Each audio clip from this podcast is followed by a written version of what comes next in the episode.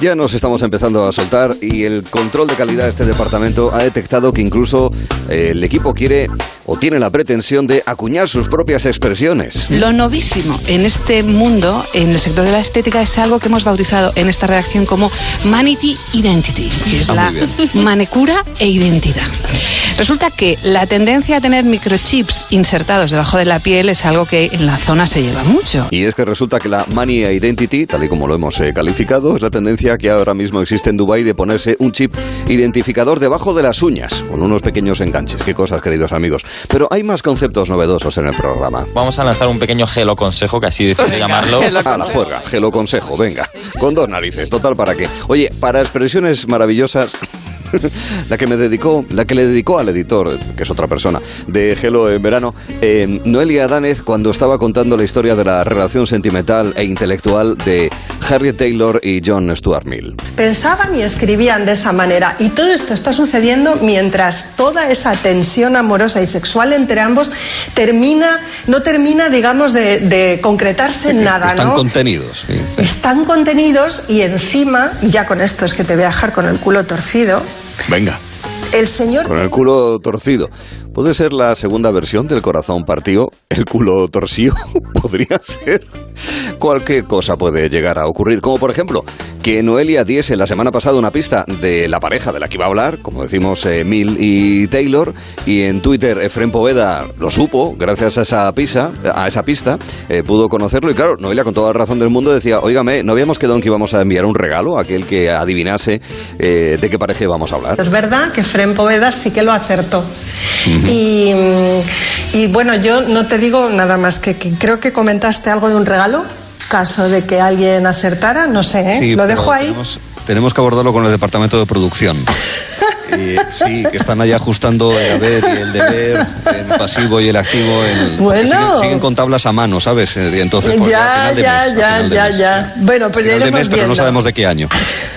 Y, y sí, está confirmado, es a final de mes, pero no sabemos de qué año. Hombre, el regalo podría ser lo que le regaló al equipo de Gelo Antonio Bizcocho, que elabora sake en Corea del Río, dentro de la cultura japonesa en España. Y claro, nosotros no queremos solamente teoría, queremos profundizar los temas y conocerlos a fondo. que los he probado. De hecho, antes de empezar el, el- el programa, mm, nos hemos tomado, o yo un, yo un chupito del, del blanco, del, del, del de arroz. saqué, sí. Arroz. Ese Antonio. lleva arroz. El, el otro, este lleva, sa- esto es saque. El otro lo que lleva es un extracto de orujo. Ajá. Ole, ahí estamos, saque y extracto de orujo. Bien, ole, juerga, claro. Luego pasa lo que pasa, que el equipo se ven arriba. Eh, tía, ¿qué pasa? ¿Qué pasa? ¿Viene ¿Todo mucho bien? por aquí? ¿Viene mucho por aquí, colega? Estamos recreando el cortejo habitual de las discotecas. Vengo Es que mazo por la verdad aquí. es que hace tiempo que no vengo y me- tu cara no me suena de nada, colega. Ah, era una discoteca. Sí. Pero no, no distingues que a Vichy. municipal. Un equipo de dramatización de Hello en verano, dando, dándolo todo también incluso para el inicio de la entrevista con el clown, con el payaso Javier Ariza. Un alumno con mucho talento que nos va a interpretar el personaje de Hamlet. Va, sal, sal ya. Voy, voy. ¿Ser o no ser? Esa es la cuestión. Sigue, sigue. Si es mejor para el alma soportar los golpes y dardos de la ultrajante fortuna o rebelarse contra un mar, Recreaciones teatrales con el público riéndose. Tremendo. En el vistazo conocemos siempre hay noticias de sexo. Es posible que haya personas para las cuales el sexo sea una noticia ese mismo día. Pero todos los días hay una noticia de sexo. Como por ejemplo, cuáles son las parejas, eh, en función del tramo de edad, situación vital, familia, no familia y demás, cuáles son las que tienen más relaciones sexuales. Y se ha estudiado en una universidad californiana. Ah. Según el estudio de, de la Universidad de San Diego, las que tienen más actividad y deseo sexual son las parejas con niños pequeños. Venga. ¿Ah? En concreto, con niños menores de 6 años. Claro, porque lo que se busca es el hermanito o la hermanita, o los hermanitos y las hermanitas, claro, es que esto es así. De hermanitos y hermanitas en parte va bebé jefazo, bueno, de cuestiones de familia, porque son negocios de familia. Aparece José Coronado, bebé jefazo, pero también aparece su hijo, Nicolás Coronado. Hablábamos con él y de la peculiar manera con la que se elaboran las eh, acciones de doblaje en estas películas animadas. Luego al final, en el momento de la verdad, ahí vamos por partes y, luego surge la magia, ¿no? Cuando se vuelve a montar todo y de repente hay ahí unos personajes con vida y una historia que te atrapa y, bueno, la verdad es que muy orgulloso. La realización del doblaje nos contaba Nicolás Coronado en la pantalla junto a David Martos. Nosotros también estamos doblados, incluso en ocasiones hasta triplicados.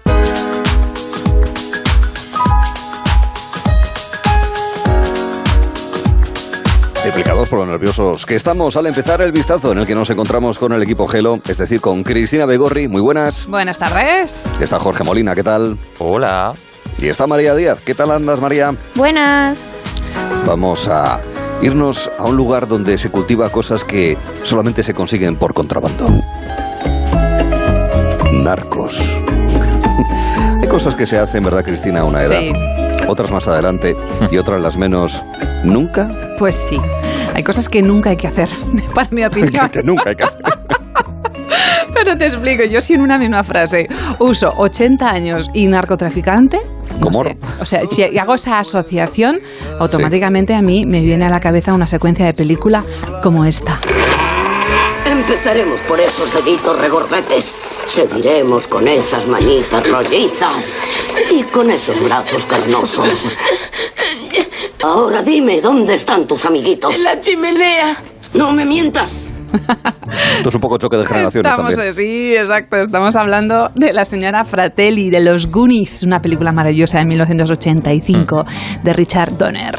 Esta mujer que lideraba a sus tres hijos en una banda y ella era la líder de los tres y perseguían a un grupo de niños que tenían un mapa para un, para un tesoro.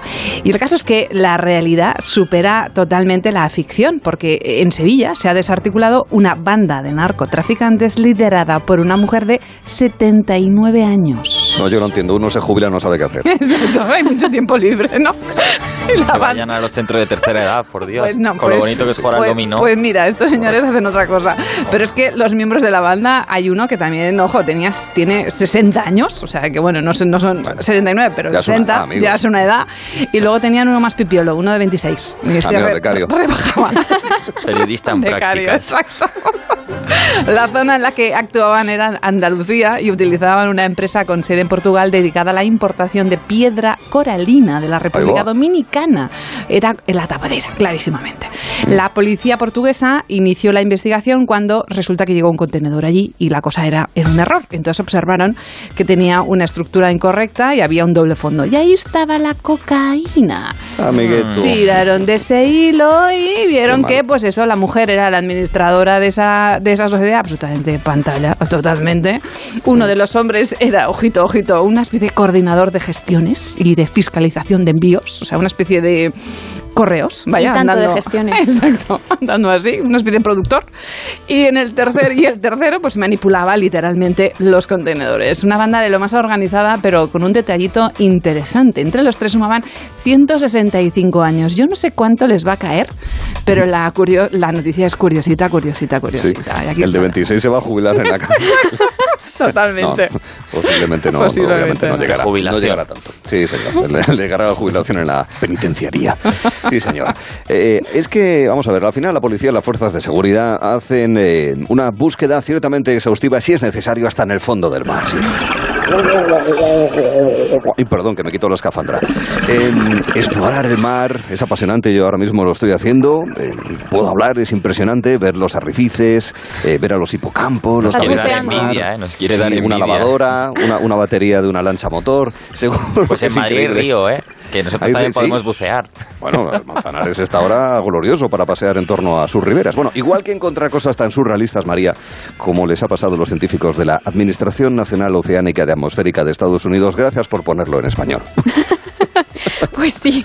Estos científicos eh, estaban explorando montes submarinos en el Océano Atlántico eh, cuando se llevaron la sorpresa pues, de su vida. Con- Susto.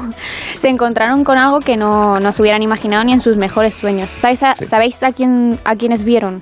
¿A quién vieron? A los ¿Quién? protagonistas de estos dibujos tan míticos. ¿Quién vive en la piña debajo del mar?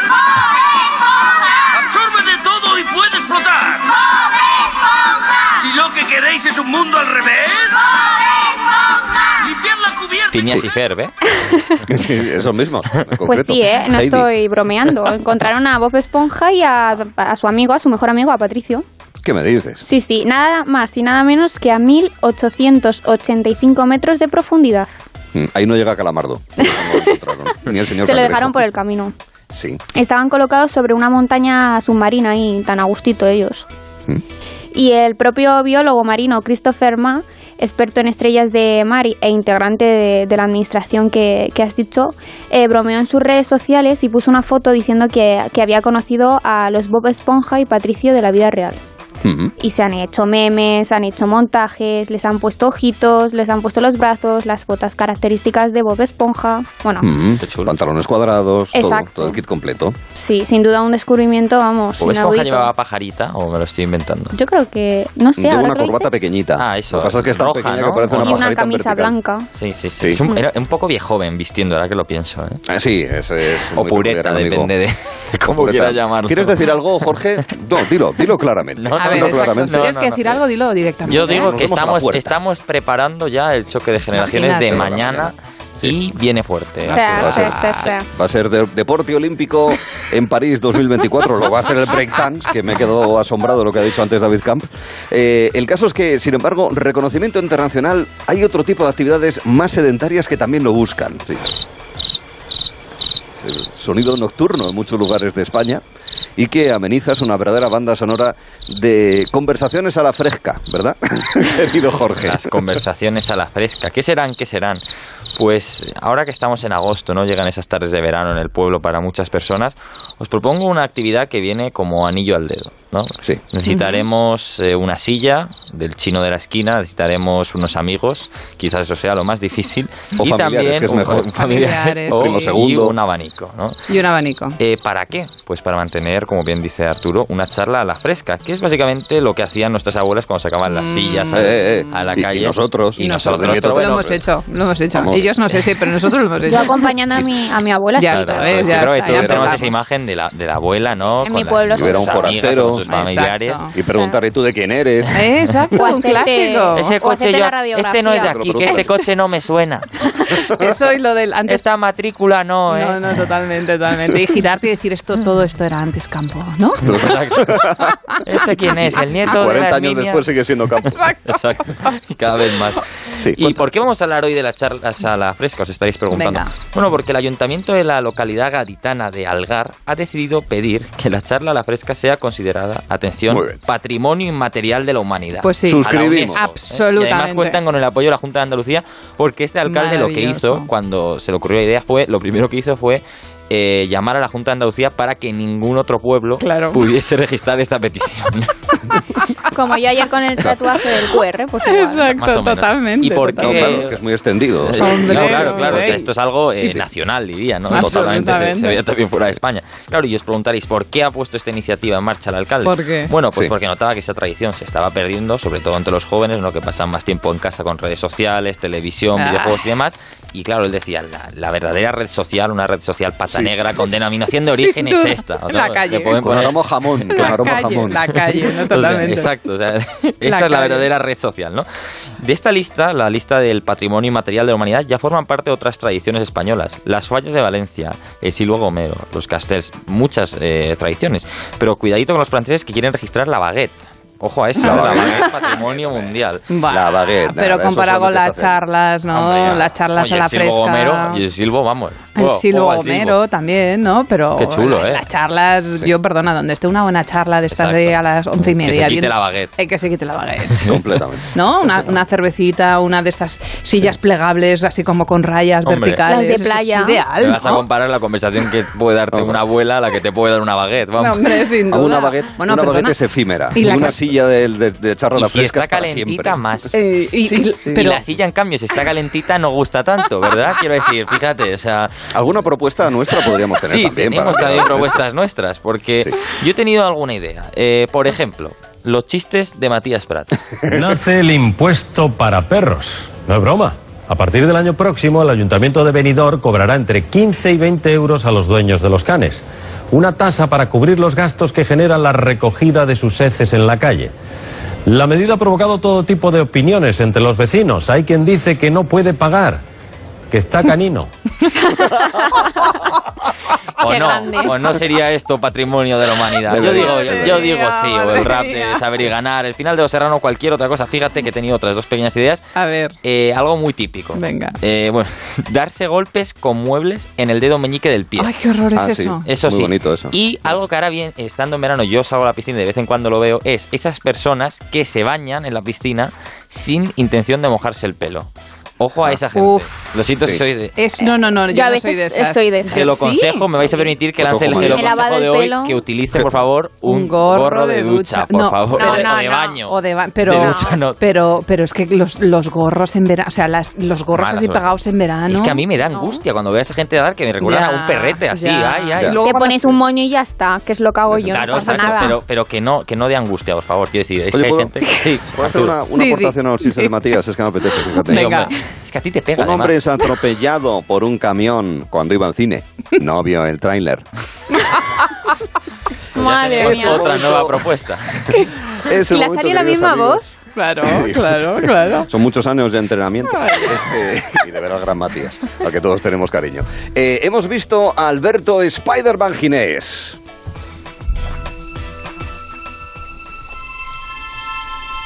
Porque no es Parker, es Spider-Man. Escalando las paredes, solamente le faltaba al extremeño lanzar telarañas desde las manos. Esta historia los cuento porque hay una vinculación entre esta medalla de oro y este deporte en su celebración en Tokio y España, en concreto Asturias, porque resulta que, atención, las paredes donde se ha disputado el deporte de escalada en su estreno olímpico Chan, chan, chan, chan, fueron fabricadas en Asturias. Toma. Ya decía yo que era muy complicada. esas Punto para ¿eh? Asturias. ¡Olé! Polígono de Macua, Concejo de Gozón, cerquita de Avilés, capital Duanco. Pues hay un taller de producción de una empresa que es francesa, pero bueno, esto es un tema menor. Que que ha fabricado tres paredes, la de velocidad, la boulder y la dificultad. Dos son de 15 metros y una tercera de 4 metros y medio. Todo esto podemos decirlo porque ya somos especialistas Sí, en escalada, absoluto. como lo éramos con Fernando Alonso en Ahí con nos la Fórmula 1. cuñados de escalada, totalmente. Yo he visto la, final y ha sido impresionante, de Sí. verdad. O sea, Bueno, me he quedado flipando lo difícil que es la segunda prueba, no sé Sí. cuál era ahora mismo. Sí. No ha sido capaz Sí, de hacerla, creo, más que uno, porque era imposible. Sí, sí. Cuentan sus responsables, cuentan los responsables de esta factoría, y lo leo en la Nueva España, que eh, llevaban ya cuatro años trabajando con el Comité Olímpico para preparar estas paredes y que estuviesen lo más vertical posibles. Esto es un añadido mío para, para poder eh, llevarlas hasta Tokio y que allí se disputase eh, esta competición olímpica de, de los Juegos. Se fabricó todo. El, el 90% de los proveedores fueron asturianos, además dicen. Eh, es un verdadero espectáculo lo que nos ha ofrecido Álvaro, evidentemente, pero no está de más saber. Que esa pista vertical de competición ha sido fabricada en España y en concreto en Asturias. O sea que fijaos. Decía antes, y lo comentaba antes en el tramo de nuestro especial de Juegos Olímpicos, el amigo David Camps, que el breakdance va a ser olímpico en París 2024. Nos estamos volviendo locos. Pero bueno, oye, con todo el respeto, todo el cariño, es una actividad física de algo más que baile muy a tener en cuenta. Pero claro, nosotros llevamos preguntándonos desde que empezamos Gelo en verano por aquellos deportes no olímpicos, y entre ellos está el ajedrez. Le vamos a preguntar por esto y mucho más a María Eizaguerri. ¿Qué tal, María? Buenas tardes. Hola, buenas tardes, ¿qué tal? Bien. Es campeona de España absoluta sub-18 y primera mujer que lo consigue. Enhorabuena, María, Muchas gracias. por el campeonato y por eh, la trayectoria que seguro que vas a ir teniendo según vayan pasando los años. ¿No te parece un poco alucinante, querida María, que el ajedrez no sea olímpico? Bueno, hay mucha gente que no lo considera deporte, pero vamos, yo yo creo que necesita un esfuerzo tanto físico como mental y vamos, yo lo metería en la Olimpiada.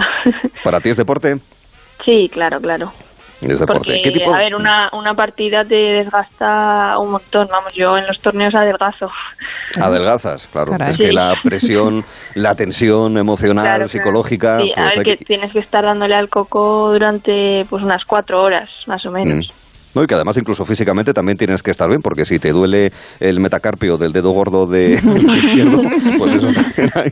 El codo, ¿no? El codo. O el codo, en fin, Para no te vas a hacer una... marcando. Hombre, es verdad, ¿te puedes hacer una tendinitis moviendo piezas? No entiendo que No. eso tampoco es para tan... Vale, una, una epicondilitis, algo por el No estilo. lo sé, no lo sé.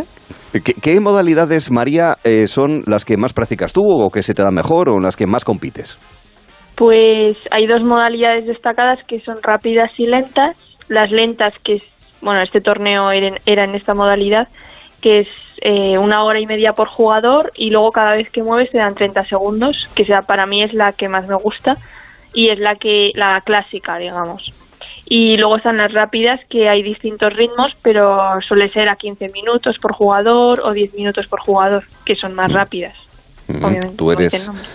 oscense de 16 años. ¿Cómo empezaste a practicar ajedrez y cómo entraste ya en la competición ajedrecística, María? Pues me enseñó un vecino de, de nuestro pueblo, de, de Cuarte, de cerca de Huesca, a simplemente mover las piezas y saber un poco lo que era el ajedrez. Pero luego más adelante empecé ya con mi padre, nos compramos un libro, él también aprendió porque él no sabía. Y ya más adelante nos apuntamos a un club, el Club Jaque de Huesca, y pues ya poco a poco empecé a competir y es que desde el principio me fue bien, entonces me animé mucho y quise seguir, pues fui a los campeonatos de España, eh, fui a un europeo con ocho años, entonces empecé muy pronto. Oye, mm, ¿y cuántas horas entrenas? Porque, por ejemplo, yo que desconozco el mundo eh, y sin embargo soy Sí. muy loca de las series. He visto, no sé si has visto tú esa serie en la, en la plataforma. sí. Exacto, Gambito de, Sí. de, de Damas. Yo también la he visto. que en realidad era María. Izaguirre en las escenas difíciles. esa, eh, doble. esa, esa chica practica muchísimo, o prácticamente el, Sí. el- el día entero. ¿Cómo, ¿Cuántas horas entrenas tú y, y cómo se entrena esto? A ver, yo no tengo un horario fijo porque, por ejemplo, durante el curso, pues este año he estado en segundo de bachiller. Entonces, quizá había semanas que le podía dedicar más y otras que menos, pues porque o tenía exámenes o lo que fuera. Y además, eh, yo falté el mes de diciembre entero porque estuve compitiendo, fui a dos torneos. Entonces, claro, luego en, en enero tuve que recuperar todo, Claro. todo el mes perdido. Pero vamos, que de clases semanales durante el curso tenía cuatro horas y luego lo que me diera tiempo a mí, pues si hacía media hora al día, pues media hora al día, si hacía hora y media al día, pues sabes lo que, lo que me diera, pero no tenía horario fijo. Y luego el cómo se entrena, pues las clases son por Skype, por Ah. internet, desde, Ah, sí. yo desde casi siempre. Ah, sí. Y sí, y en general se hace todo con el ordenador. Hay un programa y ahí tienes todas tus bases de datos, pues con las aperturas que juegas, con material, etcétera. O sea, que te, que te entrenas con un orde- con- contra un ordenador o, o simplemente, o sea, los las... No, el ordenador te Ah, ayuda. vale, vale, de Luego, pues por internet también hay páginas web para jugar contra otros, para practicar. Mm. Ese- no sé, hay, hay mucha, muchas herramientas. ¿Y cuál el es la lenguaje del ajedrez es precioso. ¿Qué jugada te gusta a ti más? Al margen de lo bonito que pueda resultar la expresión, la denominación, pero o que te permite a ti, oye, pues decir qué elegante ha sido esa jugada, María. Eh, a ver, yo de aperturas soy siempre de peón rey. No sé si conocéis un poco, pero es, digamos, la más agresiva porque luego está peón dama, que es más posicional y más tranquila. Y yo toda mi vida he jugado peón rey. Entonces, digamos que es mi favorita. y el y el que, bueno, por lo que tengo entendido, el, la persona que tiene blancas tiene como Sí. una especie de ventaja. ¿Es así? Sí, sí, porque empieza. Las blancas claro. empiezan y el primer movimiento pues marca. ¿Y hay alguna especie de, no sé, de, de, de- de- de- de deseo permanente de, de- de- de estar en blancas? O sea, hay mm, cosas que uno hace para, no, no, que, que me toque blancas, que quiero estar allí, que supersticiones. Bueno, hay gente, o sea, hay gente que prefiere blancas y hay gente que prefiere negras. Vale. A mí en general me da igual. A veces, bueno, mi madre, por ejemplo, dice que se me dan mejor las negras, pero vale. No sé, Vale. yo tampoco prefiero un color u otro. Muy bien. Acabas de decir, María, que estabas en segundo de bachillerato, lo cual significa, entiendo que empiezas universidad dentro de unas semanas, ¿verdad? ¿Qué vas a estudiar? Voy a estudiar economía en Zaragoza. Ah, muy bien. ¿Y el mundo del ajedrez, cómo te lo planteas de cara a los próximos años? Eh, como para que te atrape de alguna manera y sea tu profesión, podríamos decir, Eh, tomártelo más en serio en competiciones. ¿Cómo te lo planteas eso, María? Bueno, yo siempre he dicho que, que, que quiero tener la carrera y compaginar el ajedrez con los estudios, como siempre he hecho durante toda mi vida. Entonces, eh, a largo plazo, pues quiero mantenerme en el ajedrez lo más alto posible. Pues si, por ejemplo, mi próximo objetivo puede ser llegar a, a maestro internacional, eh, pero quiero ir poco a poco. Mm. O sea, qui- quiero compaginar las dos cosas, ni dejar una ni dejar la otra. Normal, lógico y normal. Pues que así sea. Te auguramos lo mejor, nuestro reconocimiento y sobre todo, a ver si hay un reconocimiento para el ajedrez y también, ¿por qué no? Si así se considera oportuno, entre en el calendario olímpico oficial. Como eres ostense y como a Matías le queremos mucho, te voy a decir que terminamos esta entrevista diciéndote, como eres de, de Huesca, jaca mate. Oh, Por favor, Arturo. Bueno, adiós, adiós. Venga, María, un beso. hasta luego. Y yo también me voy, ¿eh? Venga, Eso, hasta- me eso. despido a mí mismo, Arturo. Hasta luego. Hasta luego. Hombre, no. Ya continuamos. Hello. Hello. Hello. De 3 a 7 en Onda Cero. Hello. Hello. Con Arturo Tellez en Onda Cero. Esto es muy fácil. ¿Que me cobras de más por mis seguros? Pues yo me voy a la mutua. Vente a la mutua y en menos de 6 minutos te bajamos el precio de cualquiera de tus seguros, sea cual sea. Llama al 91 555 5555. 91 555 5555. Esto es muy fácil. Esto es la mutua. Condiciones en mutua.es. ¿Duerme mal? ¿Tiene ansiedad? ¿Está triste? La pandemia nos ha dejado a todos un poco tocados. Mundimed.es le ofrece apoyo psicoemocional con un psicólogo cuando quiere y como quiera, sin límite de tiempo ni consultas para usted y toda su familia por 7,50 euros al mes. Entre ahora mismo y hágase de Mundimed. El primer mes es gratis. Mundimed.es, la telemedicina del siglo XXI sin espera. Solo los más rápidos podrán conseguir ofertas increíbles por un tiempo limitado, como un 15% adicional en aire acondicionado Fujitsu Daikin Daitsu Midea Aire. Así son las ofertas límite del corte inglés e Hypercore, solo para los más intrépidos, solo del 5 al 8 de agosto. Recuerda, 15% adicional en una selección de marcas de aire acondicionado. Solo hasta el domingo, ofertas límite en tienda web y app del corte inglés. Movistar Prosegur Alarmas te trae una alarma que es mucho más que una alarma, ahora por muchísimo menos. Por solo 9,90 euros al mes hasta 2022 si la contratas antes del 5 de agosto. Y después por 45 euros al mes. Aprovecha la super oferta de verano en tiendas Movistar o llamando al 900 200 730. Estoy tremendo, estoy potente. Soy un póster, un cañón, la Venus del bañador, una esfinge, rey de Francia. Con el extra de verano, la tableta de un romano. 15 de agosto, extra de verano de la 11, el subidón del verano. Un gran premio de 15 millones de euros y no viene solo. Además, hay 10 premios de un millón. Extra de verano de la 11. Juega responsablemente y solo si eres mayor de edad. Este verano vuelve a disfrutar del mar. Elige un crucero MSC y descubre lo mejor de las islas griegas con nuestros cómodos vuelos. Todo incluido a bordo y nuestras condiciones flexibles. Reserva ya tu crucero MSC desde 399 euros en tu agencia de viajes El Corte Inglés. En la ganadería Organic producimos la mejor carne del mundo. Hacemos cría ecológica de las razas Angus y Wagyu, 100% sostenible. Nuestra carne es deliciosa y saludable, extremadamente tierna y jugosa. Va del campo a tu casa, sin intermediarios, a un precio justo. Si pruebas Organic, solo comerás Organic. Nosotros te la llevamos gratis a tu casa.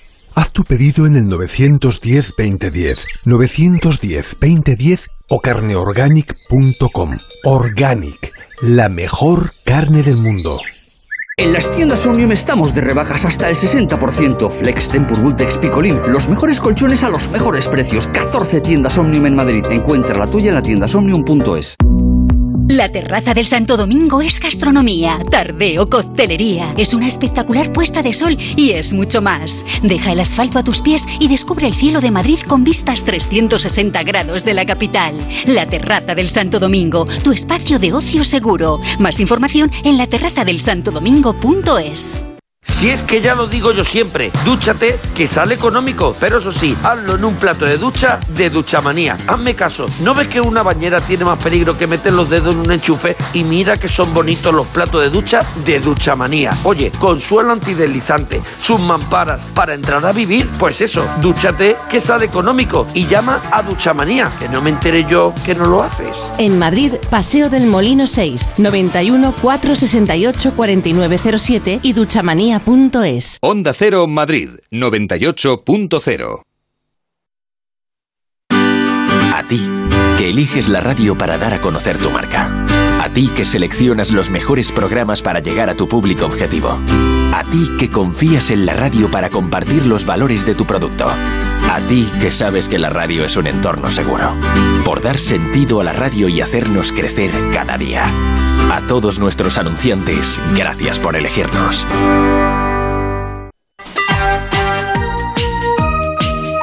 Qué pesadilla cuando sales a hacer un par de gestiones y pierdes toda la mañana. Y es que lo último que necesitamos ahora son complicaciones y desplazamientos. Y por eso mucha gente se ha cambiado a la mutua.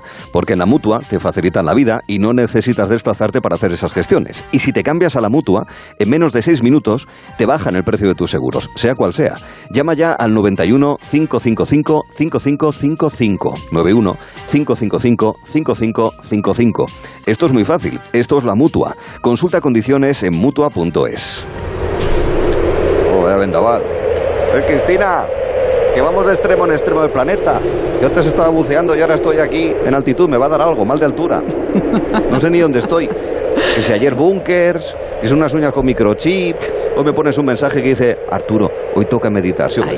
Eso. Yo soy muy obediente, estoy aquí, pese a este vendaval montañero, en posición de loto, con las manos extendidas. Que por cierto, no sé si voy a poder levantarme, estoy ya muy mayor. verdad, Ah, ¿no? Cristina. Pues mira, estás haciéndolo muy bien, deja la mente en blanco, concéntrate en tu respiración, inhala y exhala. Y yo no sé a ti, pero a mí meditar me suele dar hambre. Y, y- y de eso va el asunto de hoy, de pedir comida en lugares de lo más extraños, como estamos Porque exactamente meditas. aquí. Eh, ahí, a mí meditar me da hambre, de verdad, hambre es meditar. cierto, no es coña, de, de verdad. Bueno, pues, Meditar es un ejercicio, Es un al fin y al cabo. ejercicio. También, totalmente. Olímpico, olímpico. Y, eh, deberíamos planteárnoslo. Bueno, el caso, imagínate, estamos eh, en Lhasa, en- bueno, en Lhasa no, de hecho, estamos en el Everest. Porque hemos, hemos recibido esta mañana de Lhasa, que es la capital del Tíbet, que está ocurriendo algo como muy revolucionario. ¿Qué me dices? No sé si recordáis que el otro día hablábamos de un chico pakistaní de 19 años que estaba bajando el K2 tan contento. Pues eso, hoy os llevo a uno de los campos del Everest. Coged abrigo, mm, coged todo tipo de equipo, pero Mm. no hace falta que os llevéis ni comida ni bebida, ya que ahora, atención, os la suben. Hala, delivery en el Everest, esto ya... Exactamente. Y no hablo de las sherpas de la zona. ¿eh? No, no, no, no, no, no. Estoy hablando de un servicio de comida a domicilio. Vaya, un verdadero, Qué como has dicho tú, un delibero de los sí. actuales. Qué Se- heavy. es una iniciativa empresarial, vamos a decirle así. Tienen una cocina abierta a 5.200 metros de altura en la montaña. Y, ojito, ¿eh? Ojito, te suben la comida a más de 6.500 metros de altura. Hemos conseguido un fragmento de su anuncio promocional y quiero que lo escuchéis. Os lo voy a traducir en vivo, ya que nuestro servicio de chino español ya se ha ido a la playa y Ah. no estaban. Mira, escucha. Si quieres comer verdura y fruta a 6.500 metros por encima del mar, puedes encargarlo a las 3 de la mañana. A las 3 de la mañana. Y os diréis, pero hay que levantarse a las 3 de la mañana para encargarlo. Cristina, esto es madrugar muchísimo. Y digo, pues sí, hay que hacerlo a las 3 de la mañana porque no es fácil subirlo, pues eso, a 6.500 metros. Ah, que lleva tiempo. Llevan tiempo, sí. A las 3 de la mañana estás durmiendo ya. Bueno, pero tienen dos equipos de escaladores en esta, esta iniciativa. Unos salen del, del campo a 5.200 metros, te lo llevan a un segundo campo intermedio, a 5.800, y ahí se hacen relevos. Porque hay un segundo equipo de escaladores que cogen el paquetito y te lo suben hasta los 6.500 metros que te dice el anuncio promocional. Ojito, Esto es logística, ¿eh? Es esto es logística. impresionante. ¡Qué laberinto! No, no, pero es que no solamente laberintos, imagínate la coordinación. Tú 3 de la mañana llamas y dices, súbeme unos eh, noodles con un poquito de frutita. Y pum, se ponen en marcha. Te Que lo... lleguen calientes. Exacto, ahí está la historia. La publicidad te garantiza que lo vas a recibir antes del mediodía. Pero claro, lo que no te dicen es si vas a necesitar un micro para darle, pues eso, un calentonillo, porque a saber cómo, cómo, llega, cómo llega el paquete. Imaginaros, imaginaros lo que es esto. Y la propina. La propina que viene ahí con el casco, el serpa y tal. pues, Y una cosita, como me estoy picando con Jorge de los Consejos, he creado una- un término nuevo. Me, me he inventado un conceptito, una sección nueva que se llama Cositas para fardar. Pues Bueno, voy a ir bueno. cositas para fardar. Si tú sabes cositas de eso, en un momento determinado en una cena, pues fardas diciendo, por ejemplo, que el Monte Everest es la montaña más alta. Esto ya se lo, no lo sabemos todo, pero a que no sabías, Jorge, que tenía 8.849 metros, que vienen a ser como una especie de 40 kilómetros montaña arriba. Y otra cosa, el nombre tibetano de Everest es Komonga, no, Komolanga, perdón, Komolanga, que en tibetano significa madre del universo. Me la has quitado porque lo iba a decir. Ay, no me digas. Se veía venir. Es que se parece mucho. En Panocho se dice parecido Ahí también. en ¿no? Panocho, ver, exacto. Panocho, pues sería la zagalica de algo así. Com- Komolanga es tibetano y significa madre del universo. Me parece que son de esas cosas que eso, que si dices en una cena, pues fardas, farda mucho. Podemos meter esta sección a las 7 y 5, si te No, parece, en el programa. no. Ay, no, que acaba a las 7. Uy, cómo Ah, se pica, cómo se está picando. De la misma manera que se, que se les ha ocurrido hacer un delivery, eh, fíjate, yo creo que voy a montar una empresita, eh, hay que ser emprendedores, y voy a montar una, pero de bajar la basura. Ah, eh, porque además últimamente en el Everest la gente es muy guarra. Y más en verano. Y sobre todo no se paran, que es lo, que es lo- no se paran decir, no de pararse, sino de separar la basura, por si acaso no, no ha entendido bien la tontería. Bueno, que queridos amigos, es el momento también de subir al Everest porque hay que calentarlo. Quiero contigo solo, solo rozándonos todos, sudando, cachondos, volviéndonos locos, teniendo cachorros, clavarnos los ojos, bebernos amor. A ver, ¿ha quedado claro lo que estamos haciendo? Los eh, gemidos, esos famosos soniditos que aparecen desde el estudio 124, porque además ponen el altavoz a tope, eh, llegan cada jornada a estas horas aproximadamente, unos días más altos, otros más bajitos. María, de ellos vamos a hablar esta tarde porque ¿quiénes gimen más? ¿Los hombres o las mujeres, María? Pues yo creo que casi siempre decimos que las mujeres somos más ruidosas que, que los hombres. Pero la verdadera pregunta, que es la que yo me pregunto, es ¿por qué las mujeres gimen más? ¿Tene- ¿Tenéis alguna idea de por qué ocurre esto? ¿Se os Ah. ocurre algo? Bueno, a mí, Bueno. a mí se me ocurre la otra, pero... Bueno, la cosa es que dos La que doctores... muchas están pensando ahora mismo cuando estás subiendo la pregunta en alto. O sea, Bueno, ya contesto yo.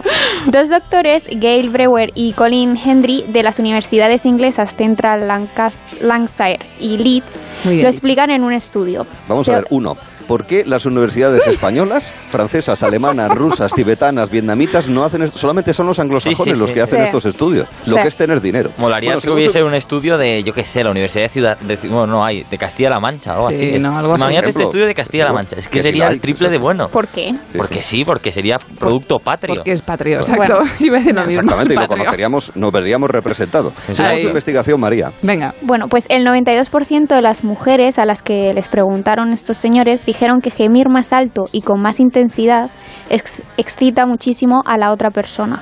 Ah. Y las encuestadas también confesaron que piensan que les ayuda a ellos a mejorar su autoestima y su rendimiento sexual. Y pero, a ver, ¿gemimos de forma consciente o inconsciente? Ah, esa es la pregunta. Digo, digo, o sea, lo O sea, hacemos... fingiendo o no. Sean Bueno. ellas o ellos, da igual. Ah, eh, de- hecho, el estudio este, este estudio también habla de eso, también revela que eh, dos de cada tres mujeres también confesaron que jadean muchas veces eh, más fuerte de lo que suelen hacerlo para terminar cuanto antes. dos, de, dos de cada tres mujeres, ¿has dicho? Dos de cada tres Eso es fingen. muchísimo, ¿eh? ¿Dos de cada tres Muy mujeres fuerte. o dos de cada tres veces? Dos de cada tres mujeres. Pues. Muchísimo, es un 66%, Sí, claro, en es una pasada. A ver, entramos en terreno pantanoso, la verdad. Este tema... Bueno, bueno, la siguiente pregunta es, ¿no os dais cuenta, chicos, que a veces gemimos? Sí, hombre, claro. O sea, no, me refiero. Y en conclusión, entonces, María. Pues esto eh, me ha hecho pensar eh, no ya cuando nosotras gemimos o ellos, sino en la de veces que escuchamos a los demás. Lo típico que escuchas a los vecinos Mm. en plena faena y luego te los encuentras en, en el ascensor. O la, o la reunión de vecinos. O en la reunión de vecinos, en las Es escaleras. maravilloso. En la compra. Cuando el vecino además tiene que leer el acta de, de- del Y presupuesto y tú lo estás mirando y diciendo ya, ya, en anoche, anoche. En la cola del súper. ¿No os ha pasado escuchar a alguien? Nos ha pasado. Algunos vecinos. Sí, yo, yo recuerdo, por ejemplo, un verano con un, bueno, un viaje en un... Pero era una gata Cristina, Bueno, eso ¿no? también, que- eso también me pasó con la, con la gata, pero eh, eh, llegas a un apartamento, bueno, llegué a un apartamento y, y la primera noche los vecinos de al lado era un festival. pero un verdadero festival. Y claro, te pasas la noche escuchando y tú te crees que van a ser al día siguiente. No sé, no se os pasa que además cuando los escuchas luego te crees que van a salir de ahí, no sé, alguien, alguien, dos personas como muy tal y, y luego resulta que no, eran chiquitos, no sé, no. que Qué los incomodidad. Ah, sí, Los totalmente. gemidos, queridos amigos, deberían ser también patrimonio inmaterial de la humanidad. Vaya lista va a salir. O sea, Una lista larguísima, enorme. ¿eh? Que nos contacte enorme. la UNESCO. Bueno, pues fijaos, sí que vamos a hablar ahora mismo de arte, pero ya muy en serio. Recordamos que lo contrario de serio no es divertido, es aburrido.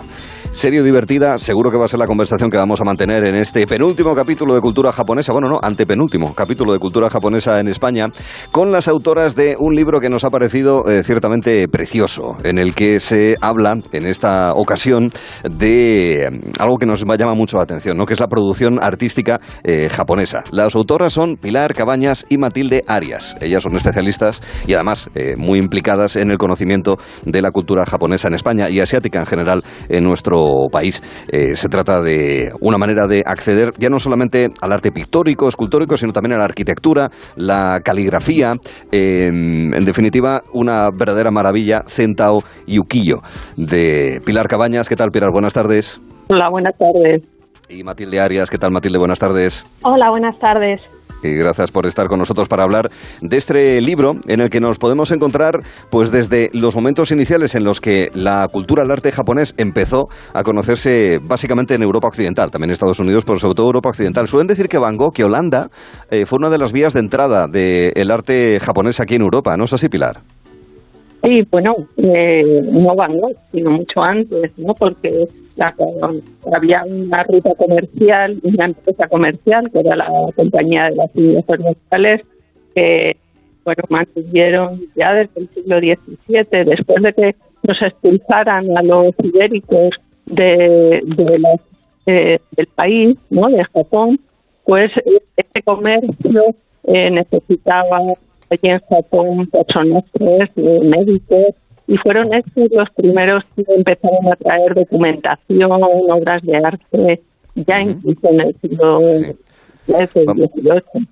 Vamos a intentar recuperar la conversación, la llamada con Pilar, porque no se escucha de la mejor manera posible y vamos a mantenerla, vamos a continuarla, eso sí, con eh, Matilde. Eh, se habla, por ejemplo, de la granola Okusai, ¿verdad, eh, Matilde? Que eh, si lo buscamos en Internet fácilmente o si eh, podemos rememorarla, si podemos recuperar nuestra memoria, es este tipo de, de pintura que parece como una especie como de cómic, ¿no? Tiene un tratamiento, un tamizado muy, muy particular, esta técnica artística, ¿verdad, eh, Matilde?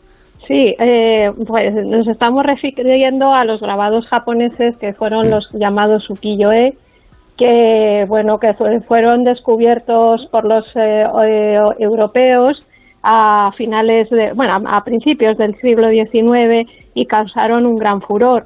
Este tipo de grabados era una, eran realizados con eh, planchas de madera y lo que nos estaban narrando eran distintos momentos de la cultura urbana que se produjo durante el periodo Edo.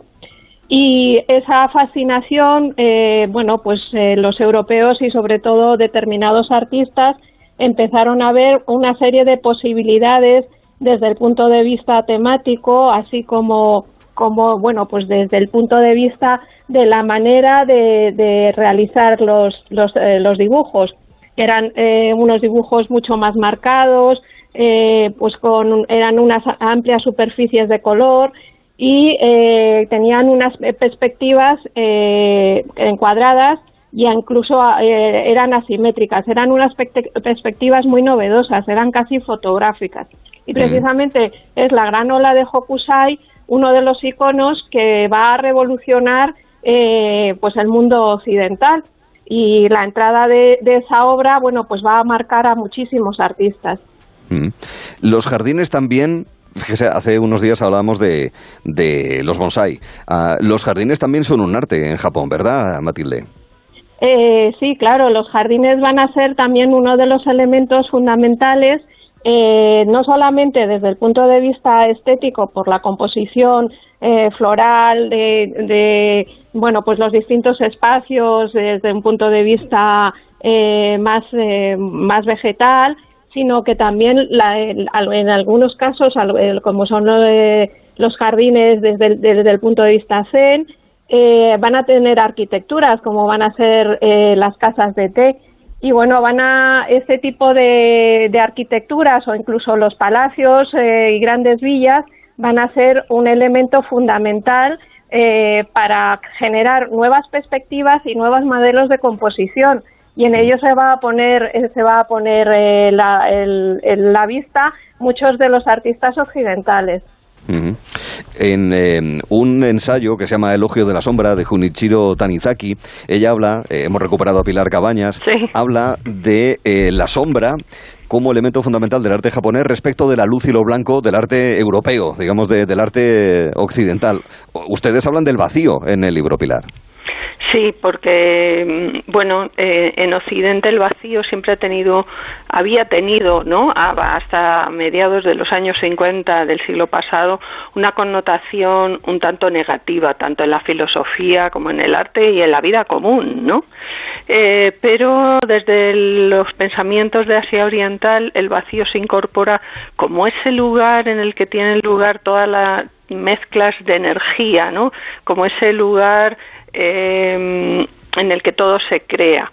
Y esto se traduce muy bien en la pintura a la tinta, donde, eh, bueno, pues unas ramas dejan ver un fondo, dejan ver un, un valle entre montañas, pero no vemos nada, solo es vacío, es el papel en blanco, pero tiene la capacidad de sugerencia de, de comunicarnos y, y darnos la posibilidad de imaginar todo lo que allí sucede, ¿no? Entonces, eh, esto tiene mucho que ver también con, con el misterio de la sombra.